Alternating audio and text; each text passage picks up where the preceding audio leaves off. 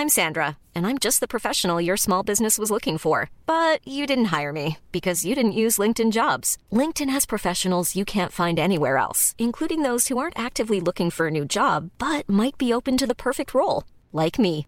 In a given month, over 70% of LinkedIn users don't visit other leading job sites. So if you're not looking on LinkedIn, you'll miss out on great candidates like Sandra. Start hiring professionals like a professional. Post your free job on linkedin.com/people today.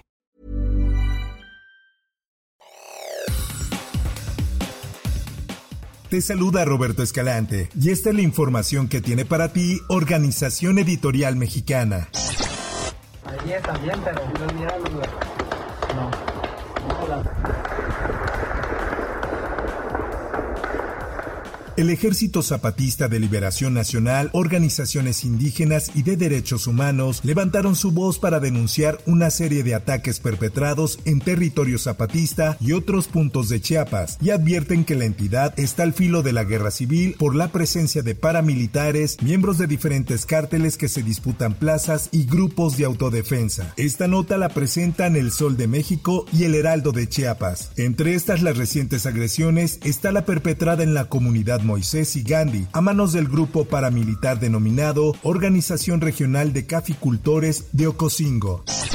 Por otra parte, el Diario del Sur reporta después de ocho días de intensos enfrentamientos entre grupos del crimen organizado, aproximadamente 1.500 agentes militares han tomado el control del municipio mexicano de frontera Comalapa, situado en la frontera con Guatemala. A continuación escuchemos lo que comentó el coordinador de la Guardia Nacional de Chiapas, Víctor Fernández.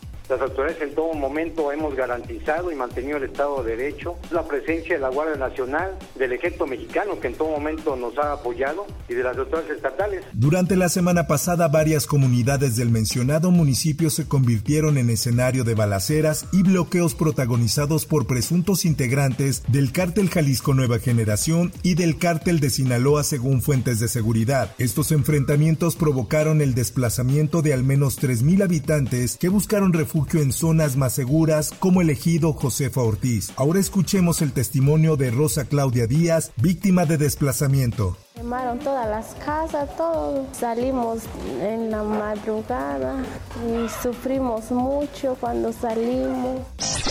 En más información, algunos de los restos humanos localizados el miércoles en 45 bolsas en un barranco de la colonia Mirador Escondido en Zapopan corresponden con los de algunas de las ocho personas desaparecidas que trabajaban en un call center desde el que presuntamente se cometían fraudes telefónicos. Esta es información que presenta el Occidental.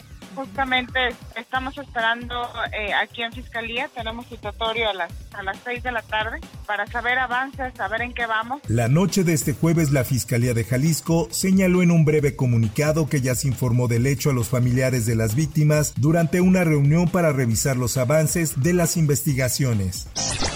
En otras cosas, asesinan a los dueños de Dolls Drinks, las licuachelas de Tepito. Se negaron a pagar derecho de piso. Esta nota la publica la prensa. La pareja fue ejecutada a balazos por sujetos armados que se desplazaban en una motocicleta. El doble crimen ocurrió mientras se encontraban a bordo de una camioneta frente a su domicilio localizado en la colonia Aragón, perteneciente a la alcaldía Gustavo Amadero.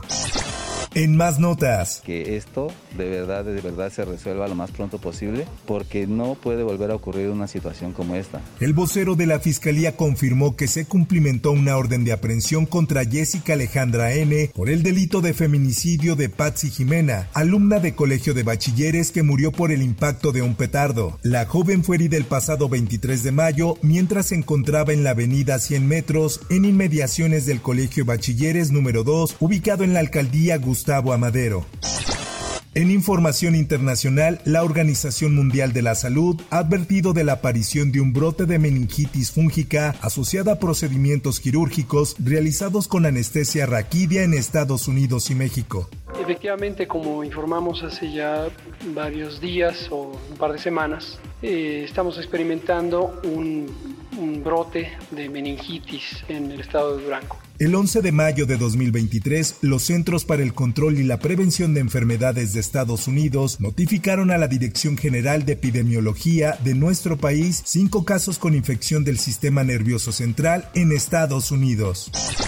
En notas del mundo del deporte, el Esto publica. El director técnico Christopher Galtier confirma que Messi jugará su último partido para el PSG este fin de semana contra el Clermont y así lo dijo.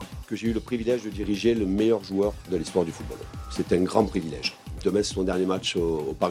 Tuve el privilegio de entrenar al mejor jugador de la historia del fútbol. Es un gran privilegio. El sábado será su último partido de Leo en el Parque de los Príncipes. Espero que reciba la más calurosa de las bienvenidas, comentó. Por otra parte, México sumó este jueves su primera medalla de bronce en el Campeonato Mundial de Taekwondo Bakú 2023 gracias a la destacada actuación de Carlos Navarro, el mexicano quien brilló en sus primeros cuatro combates en la categoría de 63 kilos, se colocó en las semifinales contra Hakan Rekber de Turquía y así lo dijo. No, pues fue una jornada larga, este, cinco combates, eh, terminamos con la medalla de bronce, en un combate ya muy cerrado con el, con el turco que se llevó la medalla de oro. Y en notas del espectáculo. Gracias por estar acá, gracias por compartir esto. Hay muchas situaciones así.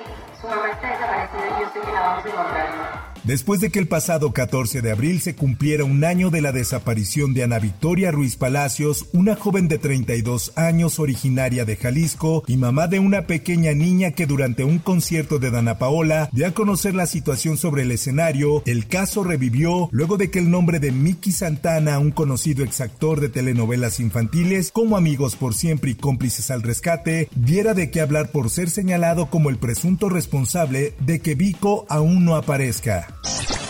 Hasta aquí la información y te recuerdo que para más detalles de esta y otras notas, ingresa a los portales de Organización Editorial Mexicana.